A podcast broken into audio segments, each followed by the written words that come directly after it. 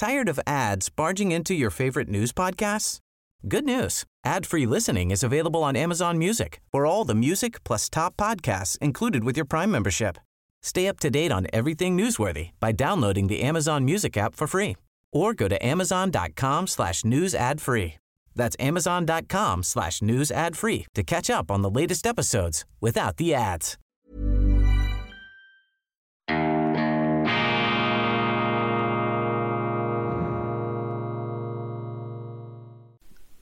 Grüezi miteinander, ganz herzlich willkommen, meine sehr verehrten Damen und Herren, bei einer weiteren Folge von Weltwoche Daily. Die andere Sicht, unabhängig, kritisch, unverdrossen, gut gelaunt, aus tiefster Überzeugung, aus existenzieller Zuversicht. Dies ist die schweizerische Hauptausgabe am Donnerstag, dem 3. November 2022. Der Donnerstag traditionsgemäß ein Freudentag, denn es ist der Erscheinungstag der neuen gedruckten nächsten Weltwoche, die sich schwerpunktmäßig mit der Impflüge beschäftigt. Philipp Gut, unser Kollege hier mit einem fulminanten Weltwoche-Comeback in Vollangriff, im, im Vollkörperkontakt könnte man sagen, gegenüber Gesundheitsminister Alain Berset. Da bleibt kein Stein dieses Lügengebäudes auf dem anderen. Philipp Gut in Topform. Sagen Sie endlich die Wahrheit, Herr Berse. Bundesbern will die Impflüge begraben, die Medien vertuschen mit Philipp Gut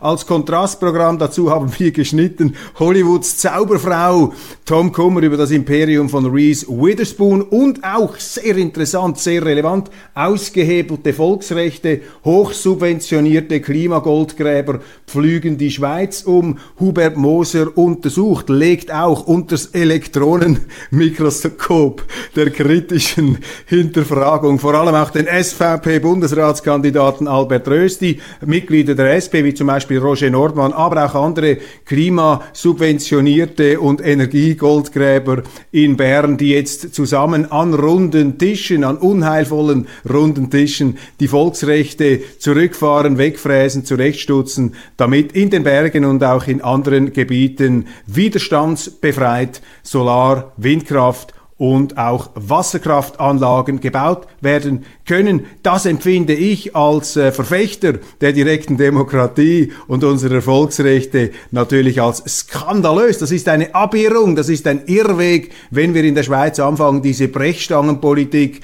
der Notstände, die alle durch die Politik selbst verursacht sind, wenn wir also die Missstände mit noch größeren Missständen zu bekämpfen versuchen und himmeltraurig ist es, wenn da sogar SVPler mittendrin sind, sogar ein SVP-Bundesratskandidat Albert Rösti. Ich setze mich mit ihm kritisch auseinander in meinem Leitartikel. Ich weiß, es gibt da draußen, es gibt unter Ihnen sicher viele Leute, die ähm, das nicht gutieren, dass ich hier das kritisiere. Ich habe gestern darüber gesprochen, aber das ist meine Pflicht, meine Damen und Herren, als Journalisten, als Journalist, auch einen Parteikollegen da ähm, kritisch zu untersuchen, kritisch zu beleuchten und nicht einfach alles bengalisch zu beleuchten und zu applaudieren, was passiert, einfach wenn es in der Gesinnungsgemeinschaft im entferntesten Sinne passiert. Ganz im Gegenteil, die Weltwoche ist institutionell absolut unabhängig. Wir sind einzig und allein abhängig von unseren Abonnenten, von unseren Zuschauern. Wir versuchen, ihre Interessen, ihre Sorgen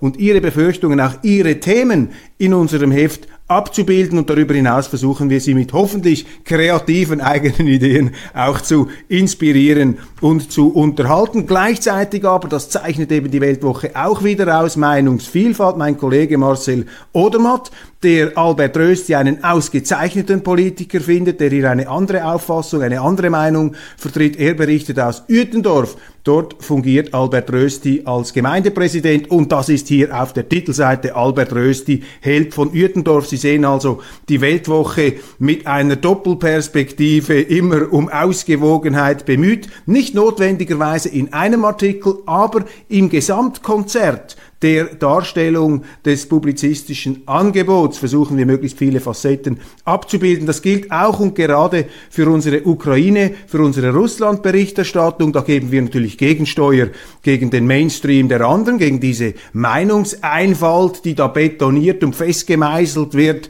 und mit allerlei möglichen äh, moralischen Minenfeldern umgeben, mit Todesstreifen der, äh, der Anfeindung umspannt werden, damit sich ja niemand getraut, hier eine andere Meinung zu vertreten. Aber die Weltwoche bringt eben auch hier mehrere Auffassungen, unterschiedliche Sichtweisen. Selbstverständlich gewichten wir im Moment etwas, die den offiziellen narrativen Erzählungen, Märchen zum Teil, widersprechenden Akzente etwas äh, mehr, weil das ja auch Newswert hat. Das bringt ja nichts, wenn wir in der Weltwoche nochmal genau das Gleiche schreiben, was Sie sonst überall lesen. Das entspricht nicht dem Profil unserer Zeitung seit bald 90 Jahren. Urs Gehriger wiederum beschäftigt sich unser Auslandkollege mit Trumps Comeback darüber hinaus, viele, viele weitere Themen aus unterschiedlichen Bereichen. Ja, die Impflüge fliegt den Verantwortlichen in Bern um die Ohren, gellendes Schweigen der Medien. Und ich glaube, man muss jetzt wirklich ganz genau hinschauen und diese Impfung in jeder Facette des Produkteversprechens aufs kritischste hinterfragen. Ich glaube da gar nichts mehr, was kommt. Ich war selber phasenweise zu naiv man muss sehen, dass hier wirklich brandschwarz gelogen wurde. Am 10. Oktober musste eine Pfizer-Managerin vor dem EU-Parlament zugeben, dass diese Impfstoffe vor ihrer Markteinführung nie getestet worden sind darauf, ob sie die Weitergabe und Ansteckung durch das Virus verhindern. Das ist ein ganz wesentlicher Punkt und die Politiker, die Medien haben darauf ein Lügengebäude aufgebaut. Sie haben behauptet, als ob solche Tests vorlägen, dass diese Impfung selbstverständlich schütze. Ich habe Ihnen gestern den O-Ton von Bundesrat Berse vorgespielt. Diese Impfung schützt wirksam. Damit hat man die 2G-Regel begründet, damit hat man das Impfzertifikat begründet. Herr Berse hat auch gesagt, dass jeder, der ein Impfzertifikat hat, nicht mehr ansteckend ist. Das ist nachweislich falsch,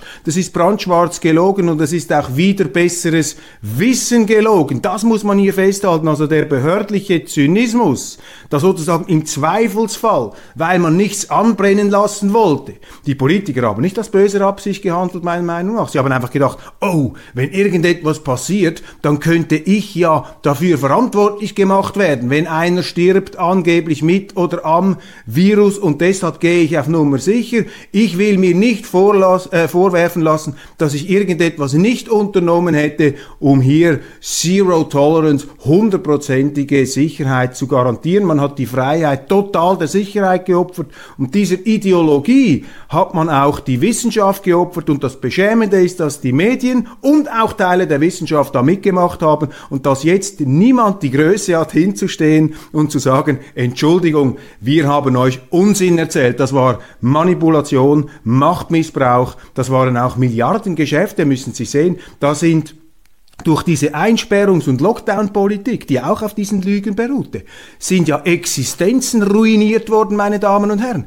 Kinder konnten nicht mehr in die Schule gehen, Betriebe mussten geschlossen werden. Es gibt auch sehr viele Künstler, die konnten nicht einfach Geld irgendwo abholen, die wurden am Auftreten gehindert. Wir haben eine massive Veränderung auch auf dem Arbeitssektor. Es ist schwierig geworden, die Leute an die Arbeitsplätze zurückzuholen. Wir haben einen weltweiten Zusammenbruch von Lieferketten, Engpässe bei den Fachkräften und, und, und. Und was ich das Schlimmste finde, es hat sich eingebürgert in der Politik, auch in den Demokratien, sogar in der, in der direktdemokratischen Schweiz, dass die Politik im Notstandsmodus, im Brechstangenmodus unterwegs ist und sich immer wieder anmaßt, jetzt auch in diesem ganzen ähm, Ukraine-Debakel, weitreichende Entscheidungen zu treffen, ohne die Bevölkerung zu fragen. Nehmen Sie mal die Neutralitätsentscheidung des Bundesrates im letzten Februar. Am Anfang wollte er noch an der Neutralität festhalten, dann haben sie entschieden, die Sanktionen der EU eins zu eins zu übernehmen.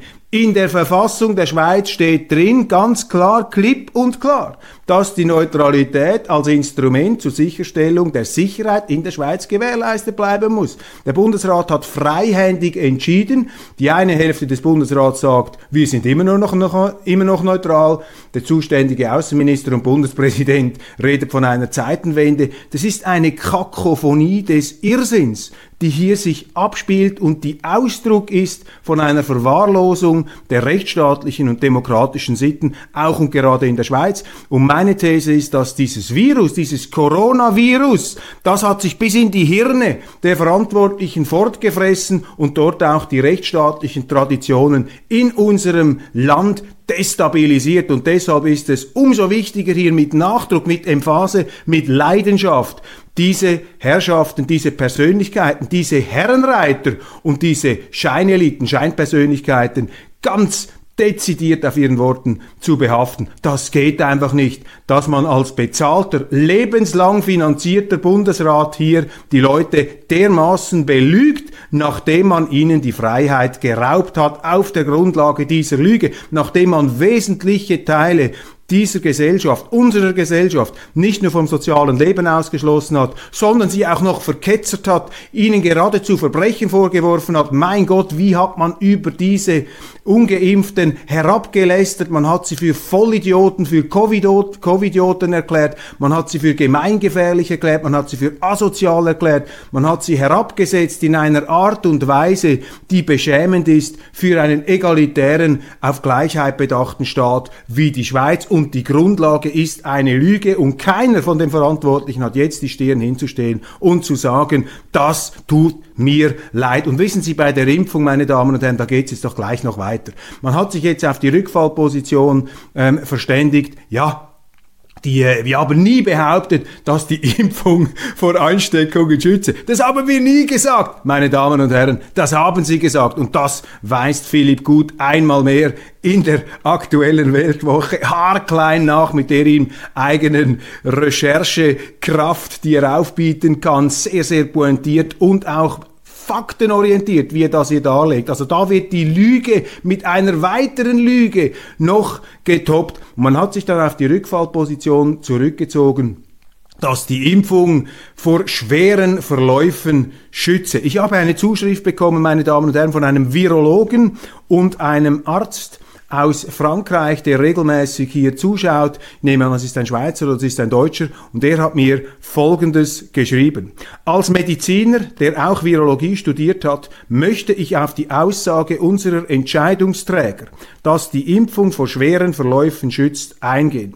Die Virulenz, Infektionsfähigkeit und Pathogenität Fähigkeit, Krankheiten hervorzurufen, nimmt bei allen Atemwegsviren mit ihrer Vermehrung auf natürliche Weise ab. Also je mehr sie, je kränker sie quasi werden, desto größer wird die Wahrscheinlichkeit, dass dann die ähm, Virusdichte dann auch wieder abnimmt in ihrem Körper. Dies ist der Grund für den Rückgang der schweren Verläufe, sozusagen ein natürlicher Rückgang. Nun, das ist der entscheidende Satz hier von diesem Mediziner. Es ist unmöglich, in ein und derselben Person, in ein und demselben Patienten einen Doppelblindversuch zu machen. Man kann nicht herausfinden, wie sich ein Krankheitsverlauf abgespielt hätte, wenn der Patient eine Behandlung, eine Impfung nicht erhalten hätte. Für den Beweis der Aussage, Zitat, schützt vor schweren Verläufen, gibt es keine wissenschaftlich ernsthafte Studie und wenn es eine gibt, wäre ich sehr dankbar, wenn ich die mal lesen könnte.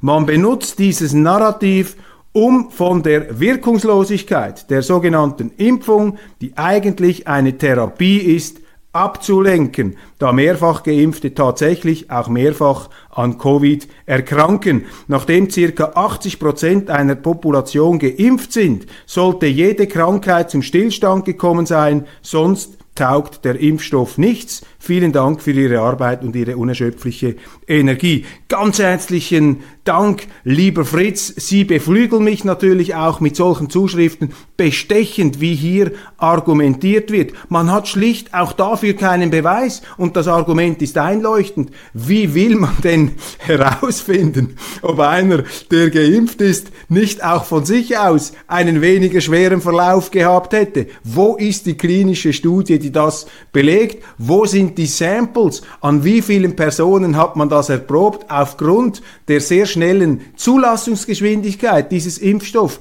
konnte das ja gar nie richtig geprüft werden. Und wir haben in der Weltwoche auch Artikel von Naturwissenschaftlern, die aufzeigen, dass eben diese Testdichte, diese Testqualität und Testintensität in Bezug auf die Impfung gar nicht durchgezogen werden konnte. Man hat Impfungen gemacht mit einer gewissen Wahrscheinlichkeit, dass sie vor leichten Verläufen schütze. Aber dieses Argument hier logisch noch einmal herauskristallisiert, scheint mir bestechend zu sein.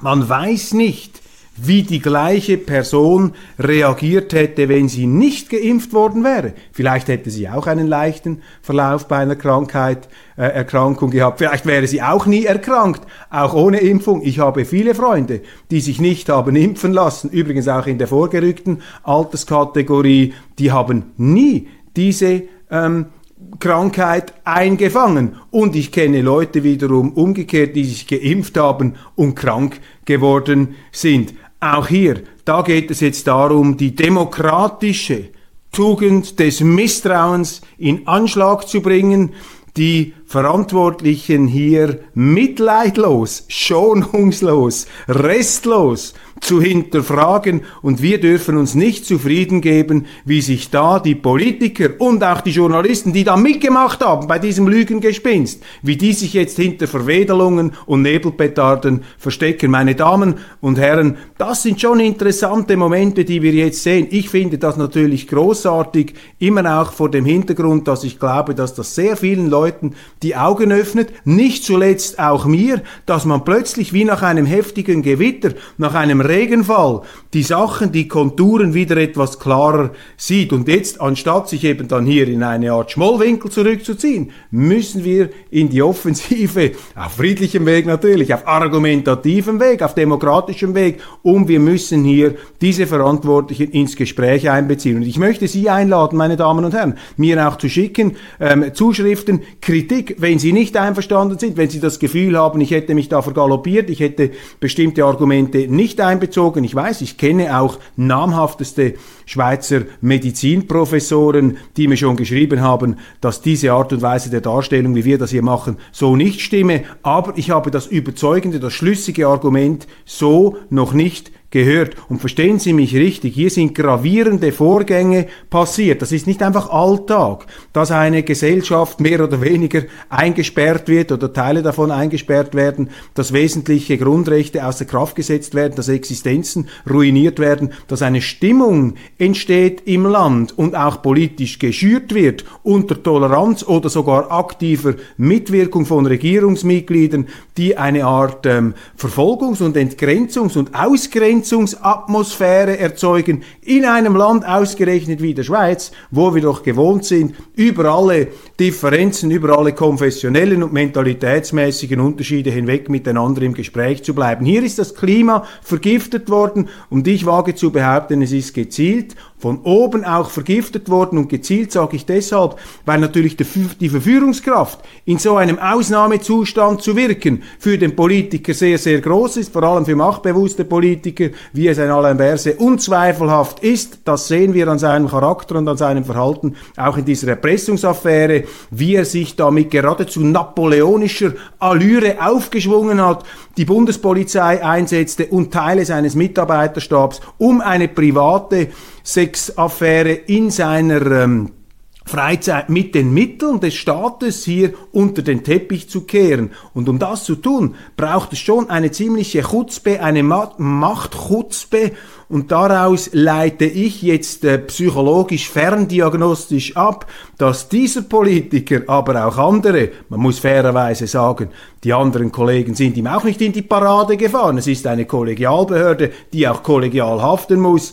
Aber ich wage hier die These, dass eben dieser Alain Berset zu viel erwischt hat vom Zaubertrank der Macht und im Ausnahmezustand kann eben dieses Napoleon-Syndrom, dieses Herrschersyndrom auf unheilvolle Weise bei gewissen Charakteren, vielleicht bei allen, zum Ausbruch kommen. Wir dürfen hier nicht moralisieren. Wir wissen nicht, was wir gemacht haben, wenn, was wir gemacht hätten, wenn wir Alain Berset gewesen wären. Vielleicht hätte ich mich noch viel schlimmer verhalten, wenn ich an seiner Stelle gewesen wäre. Aber ich sitze eben nicht an seiner Stelle, ich sitze an dieser Stelle und die Aufgabe hier von diesem Stuhl aus ist es, das Verhalten der Politiker, eben dieser Machtberauschten, dieser äh, in den Zaubertrank der Macht, in den Topf hineingefallenen kritisch zu beleuchten. Der Bund, wir schreiten gleich zum nächsten Thema. Es bleibt interessant und die heutige Sendung wird sehr interessant. Oh, wir sind schon bei Minute 19. Die Zeit vergeht wie im Fluge.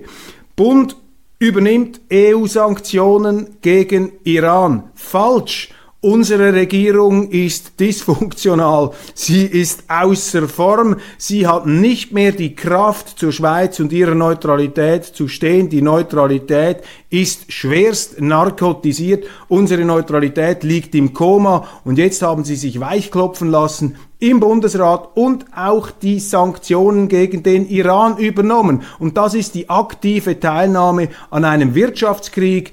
Dritter, die Schweiz ist nicht angegriffen durch den Iran, aber sie beteiligt sich an aggressiven Wirtschaftskriegsmaßnahmen. Ich rede nicht von Sanktionen. Sanktionen ist einfach so eine Schönfärberei. Das ist so eine Wohlfühlvokabel. Sterilisiert, desinfiziert. Das löst nichts aus. Sanktionen. Ja, er hat Sanktionen. Das klingt wie Magenbeschwerden oder wenn Sie irgendetwas am Darm haben. Aber das ist nicht der Punkt. Hier geht es um Wirtschaftskrieg. Die Schweiz beteiligt sich gegen Russland am Wirtschaftskrieg. Mischt euch nicht in fremde Händelein. Das ist der eherne Grundsatz unserer Außenpolitik. Genau das machen wir. Bund übernimmt EU-Sanktionen gegen den Iran. Hier ist es bitter nötig, dass endlich in diesem Bundesrat wieder die klassische bürgerlich-liberal-konservative Schweiz Einzug hält. Das geht so nicht weiter. Und vor diesem Hintergrund muss auch die Frage nach einer SVP-Bundesratskandidatur mit verschärfter Dringlichkeit und kritischem Bewusstsein gestellt werden. Und irgendeine Schönwetterkonkurrenz, so quasi äh, die Schweiz sucht den Idealschwiegersohn oder die Idealschwiegertochter für die Landesregierung, das reicht einfach nicht. Es strudelt, es lottert, es wackelt, es ist da alles außer Rand und Band, meine Damen und Herren. Das sehen Sie an dieser Entscheidung. Die Medien Teil dieser Verwahrlosung. Die Weltwoche ist mittlerweile der einzige Titel in der Schweiz, der das kritisiert. Nicht einmal ein Nebelspalter, nicht einmal eine NZZ, Tagesanzeiger schon gar nicht, Schweizer Fernsehen, Schweizer Radio, das können Sie vergessen. Die Weltwoche ist jetzt zusammen vielleicht mit der Schweizer Zeit von Ulrich Schlür ist dies der einzige Titel, der hier noch die Neutralität verteidigt und das heißt die Schweiz, die schweizerische Neutralität. Meine Damen und Herren, André Siegfried, die Demokratie der Schweiz, die Neutralität, das ist das Markenzeichen unseres Landes in der Welt. Höchster Respekt und wie dieser österreichische Kabarettist sagte, man muss entweder ein Trottel sein oder ein Österreicher, um die Perle der Neutralität aufzugeben. Nein, man muss heute leider sagen, man muss entweder ein Trottel oder ein Schweizer sein oder ein Schweizer Politiker, um die Perle, um diesen Goldschatz der Neutralität preiszugeben. Silberstreifen am Horizont in der Europapolitik jubelt die NZZ. Vor kurzem machten sich die Schweiz und die EU gegenseitig für den Stillstand verantwortlich. Nun gibt es erstmals positive Signale. Was heißt da positive Signale, meine Damen und Herren? Hört doch endlich einmal auf, immer auf den Knien nach Brüssel zu rutschen und euch dort anzubieten und euch in die Defensive drängen zu lassen. Und den Medien und der NZZ möchte man zurufen, hört einmal auf, euch permanent und vor allem die Schweiz kleiner zu machen, als sie ist. Die Schweiz wird hier geradezu gedrängt, der Bundesrat und seine Unterhändler werden geradezu gedrängt, da auf den Knien nach Brüssel zu rutschen. Man übernimmt dieses Fußfällige, dieses Kniefällige, dieses bereits auf Vorrat einknickende, devote Dienerverhalten, das die EU von der Schweiz erwartet. Was ist denn hier auch mit den Medien passiert? Was ist mit einer NZZ passiert? Ich habe dort gearbeitet, acht Jahre. Ich habe die Leitartikel des früheren Chefredaktors Willy Bretscher 1933 bis 1968 mehr oder weniger auswendig gelernt. Ich meine, das waren noch die Recken der Unabhängigkeit, die Recken auch der Neutralität. Und Willy Bretscher, der alte NZZ-Chefredaktor, eine Legende der hat äh, nicht ein Schollendenken und einen Isolationismus gepredigt. Ganz im Gegenteil, das war ein sehr weltoffen denkender Journalist. Das bin ich auch, aber eben nicht im falschen Bereich. Il faut cultiver notre jardin mit Voltaire. Wir müssen unseren eigenen Garten pflegen und dann dürfen wir die Werkzeuge, das Besteck nicht aus der Hand geben. Und genau das ist das Ziel, meine Damen und Herren der Europäischen Union. Sie möchte uns das Werkzeug der Selbstbestimmung, das Besteck aus der Hand nehmen. Sie möchte uns zu einer Rechtskolonie der Europäischen Union machen. Und die NZZ bejubelt das, der Tagesanzeiger bejubelt das, der Blick bejubelt das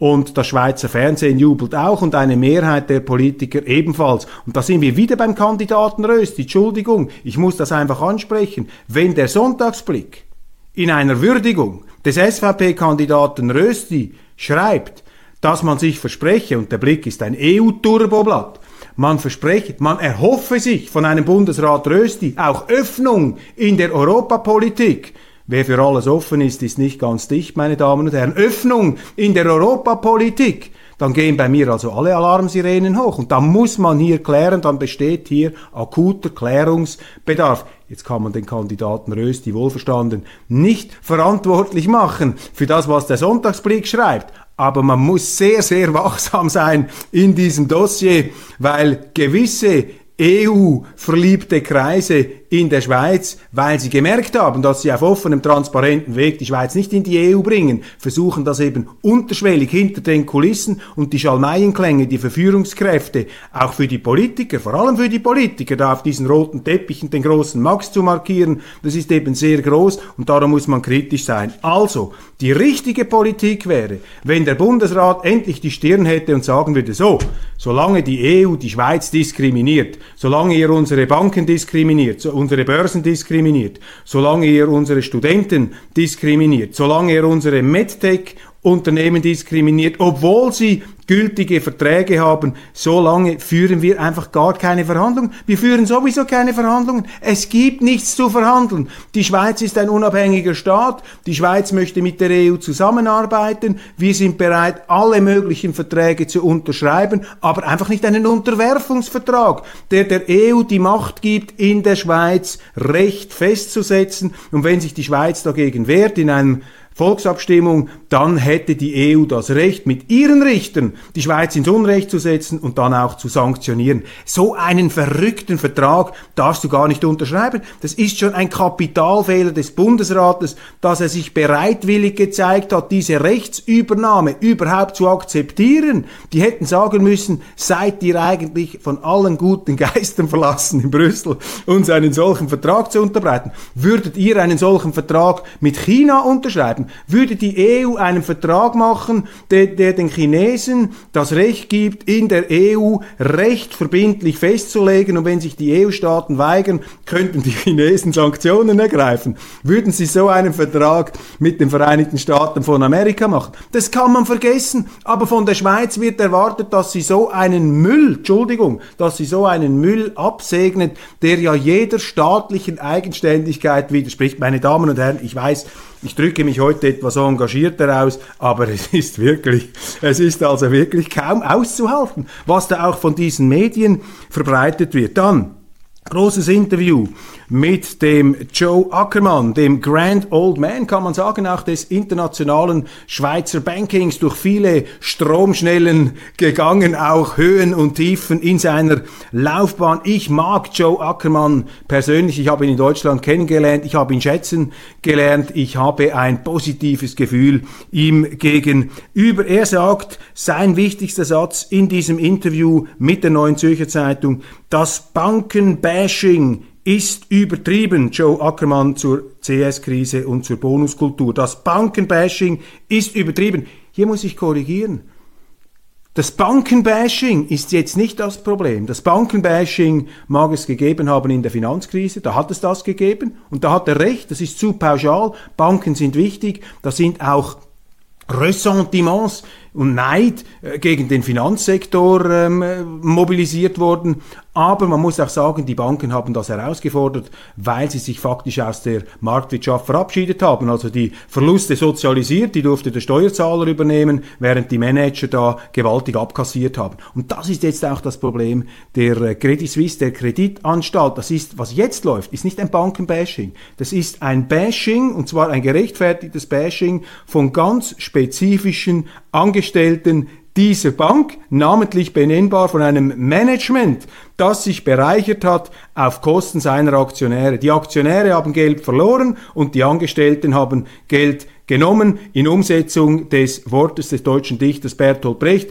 Anstatt eine Bank auszurauben, ist es besser, eine Bank zu gründen bzw. eine Bank zu führen. Dann kannst du nämlich selber in die Kasse langen und der Dumme ist der Aktionär. Das ist das Thema. Und da müsste natürlich auch ein Josef Ackermann sehr, sehr kritisch dahinter schauen. Aber das ist klar, diese Wirtschaftsführer, die auch selber sich da misstrauisch beäugen, da hackt keine Krähe der anderen ein Auge aus, ist ja auch bei den Journalisten so. Eine Ausnahme bildet hier Weltwoche Daily und auch die Weltwoche, dass wir es immer wieder mal wagen, auch die anderen hier etwas kritisch in den Blick zu nehmen was die anderen natürlich zu Recht auch mit der Weltwoche machen. Der Historiker Harold James, auch eine Schlagzeile des Tages, ein Russland nach Putin darf nicht aus den Augen verloren werden. Ein Russland nach Putin darf nicht aus den Augen verloren werden. Ich möchte dem hochdekorierten Historiker Harold James sagen, okay, aber bevor wir uns mit einem Russland nach Putin auseinandersetzen,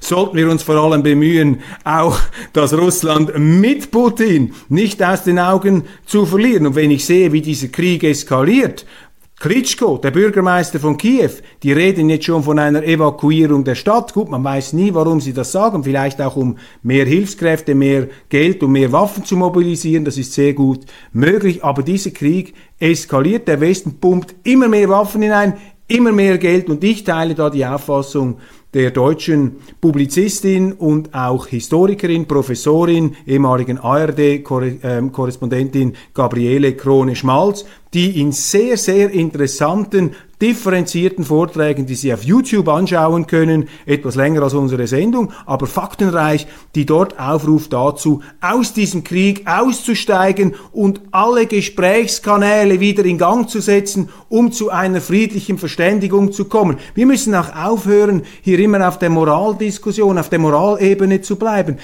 Alle sind empört über diesen Krieg. Es geht doch gar nicht darum, jetzt der eine auf der guten Seite oder auf der schlechten Seite steht. Es geht darum, ganz praktisch eine Eskalation in Richtung nukleares Inferno oder konventionelles Inferno zu vermeiden. Die Diskussionen, wer jetzt da der Schuldige ist und wer der Richtige ist und wer mit einer weißen Weste oder mit einer hellweißen oder dunkelweißen oder grauen Weste dasteht, das ist doch alles eitles dummes Geschwätz, das jetzt keinen Platz mehr hat, das auch der Ernsthaftigkeit der Situation nicht gerecht wird. Und für mich ist ein bisschen dieser Historiker Harold James hier ein Symptom der Überheblichkeit. Man spricht jetzt bereits etwas da von oben herab von einem Russland nach Putin, so als ob es Putin gar nicht mehr gäbe. Das ist doch verrückt. Ich meine, dieser Krieg läuft. Wir müssen uns damit auseinandersetzen, was jetzt ist. Ein Historiker könnte sich auch mit der Frage auseinandersetzen, warum es zum Jetzt gekommen ist. Aber hier in die Zukunft zu schauen, bereits, ähm, als ob dieser Krieg schon erledigt wäre, das zeigt, dass man nicht mit der nötigen Ernsthaftigkeit die Thematik betrachtet. Tagesanzeiger hat mich auch ähm, schwerst irritiert, als ich da in den äh, Spalten, in den Seiten geblättert habe. Mir fällt einfach auf, jeder konservative Politiker wird im Tagesanzeiger, der ja eng zusammenarbeitet mit der Süddeutschen Zeitung, jeder konservative Politiker wird da quasi und nicht nur quasi als Faschist verunglimpft. Das ist ein Skandal, wie hier Stimmung gemacht wird, eine richtig gehende Hetze betrieben wird gegen alles, was nicht links ist, gegen alles, was nicht da den politischen Ideologien dieser Redaktoren ähm, entspricht. Zum Beispiel Bolsonaro, der wird da auch wieder als äh, absoluter äh, Antidemokrat verleumdet, äh, zusammen mit Trump. Die konservativen Positionen werden da als eine Art ähm, ja, Faschismus verketzert. Und ich habe gestern in der deutschen Ausgabe auch über den Björn Höcke gesprochen. Das ist ja dieser Politiker, dieser Skandalpolitiker, dieser angebliche aus Deutschland. Was da tonnenweise an Gülle über den ausgeleert wurde. Da hat man mein, phasenweise das Gefühl, Adolf Hitler sei ja geradezu eine Bagatelle der Weltgeschichte gewesen. Hier findet eine derartige Verzerrung der Maßstäbe statt, die einen einfach misstrauisch machen muss.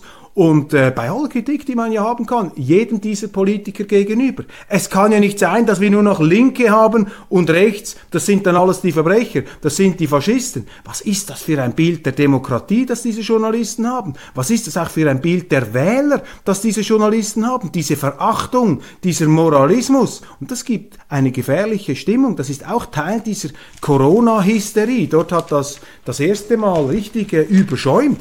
Fürchterlich. Die Schweiz riskiert, nächstes Thema, die Schweiz riskiert ihre wissenschaftliche Stärke einzubüßen.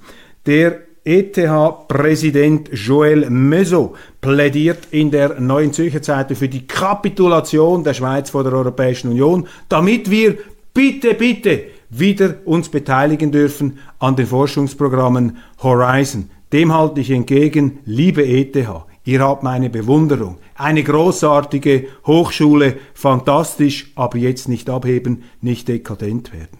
Wir können in der Schweiz nicht die Volksrechte opfern, uns der EU unterwerfen, auch ihren Erpressungen, einfach weil die ETH-Präsidenten und die Unirektoren damit leichter an Subventionsgeld kommen können. Für dieses Geld, das wir in der Schweiz ja sowieso haben, wir könnten das ja direkt den Unis zahlen, für dieses Geld dürfen wir die Schweiz nicht an die Europäische Union verkaufen. Und es ist bestürzend, dass Exponenten eidgenössischer Hochschulen offensichtlich nicht dieses patriotische Minimalgefühl haben, dieses Minimalrückgrat, dass sie unterscheiden können zwischen der Bedeutung von Volksrechten, weil darum geht's. Die EU möchte uns in Verträge hineinzwingen, in Zwangsjacken, in Gummizellen, in denen die Volksrechte massiv beeinträchtigt werden, in denen die EU Recht setzen könnte, EU-Richter hier im Zweifelsfall entscheiden würden, die Gerichte der Gegenpartei, und man könnte die Schweiz auch sanktionieren. Das sind sie bereit zu akzeptieren, damit sie in angeblich großartigen Forschungsprogrammen dabei sind. Dieses Horizon, ich habe das untersucht, das besteht aus drei Bereichen. Ein Bereich ist Klimasubventionen an Unternehmen.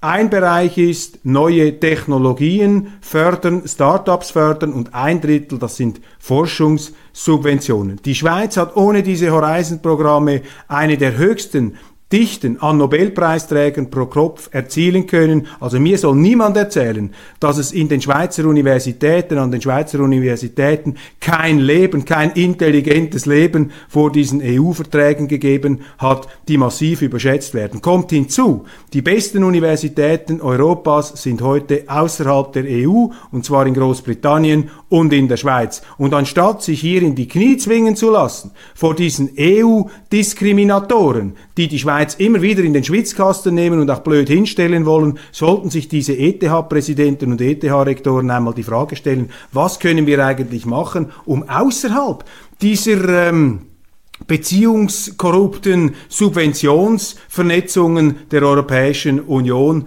zu wirken. Und übrigens beobachte ich keinen Massenexodus von Intellektuellen und Forschern an, der, äh, an den Universitäten in der Schweiz. Ganz im Gegenteil, die Arbeitsbedingungen hier sind viel lukrativer, selbst als an amerikanischen Elite-Universitäten. Wir hoffen, dass wir Kiew nicht evakuieren müssen. Interview mit Bürgermeister Vitali Klitschko stoppt diesen Krieg aufhören mit Schuldzuweisungen. Wir haben darüber gesprochen. Dazwischen geschnitten auf der Titelseite des Blicks hier inspirierend die neue Liebe zwischen Melanie Winiger, der Schauspielerin, und ähm, ja, prominenten Moderatorin, ist äh, jetzt liiert mit dem Hobbyfußballer Timo Tozzi. Sie ist 43, er 28. Sie sind nun offiziell ein Paar.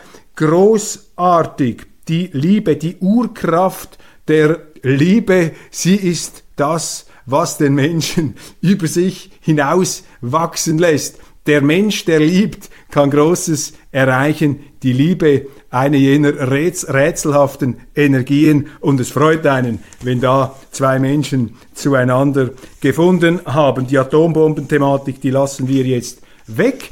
Und ähm, auch sonst glaube ich, werde ich in einer der folgenden Sendungen einmal die weiteren Themen vertiefen können. Mit dieser schönen, besinnlichen Liebesnote möchten wir es äh, für heute stehen lassen. Meine Damen und Herren, investieren wir in die Kraft der Liebe, ohne allerdings den äh, Durchblick zu verlieren auf die zum Teil etwas äh, irritierenden Zu- und Umstände unseres, unseres politischen Alltags den wir hier ja in den Vordergrund zu stellen haben. Vielen herzlichen Dank für die Aufmerksamkeit. Das war's von Weltwoche Daily. Abonnieren Sie diesen YouTube-Kanal, abonnieren Sie Weltwoche Online und sichern Sie sich so auch elektronisch oder print die äh, gedruckten Inhalte unserer Zeitung Ein Feuerwerk der Meinungsvielfalt immer diskussionsfreudig, neugierig, gut gelaunt, kritisch und unabhängig, auch und gerade gegenüber jenen Politikern, mit denen ich ja sonst in Bern Seite an Seite hoffentlich fürs Gute streite. Machen Sie es gut.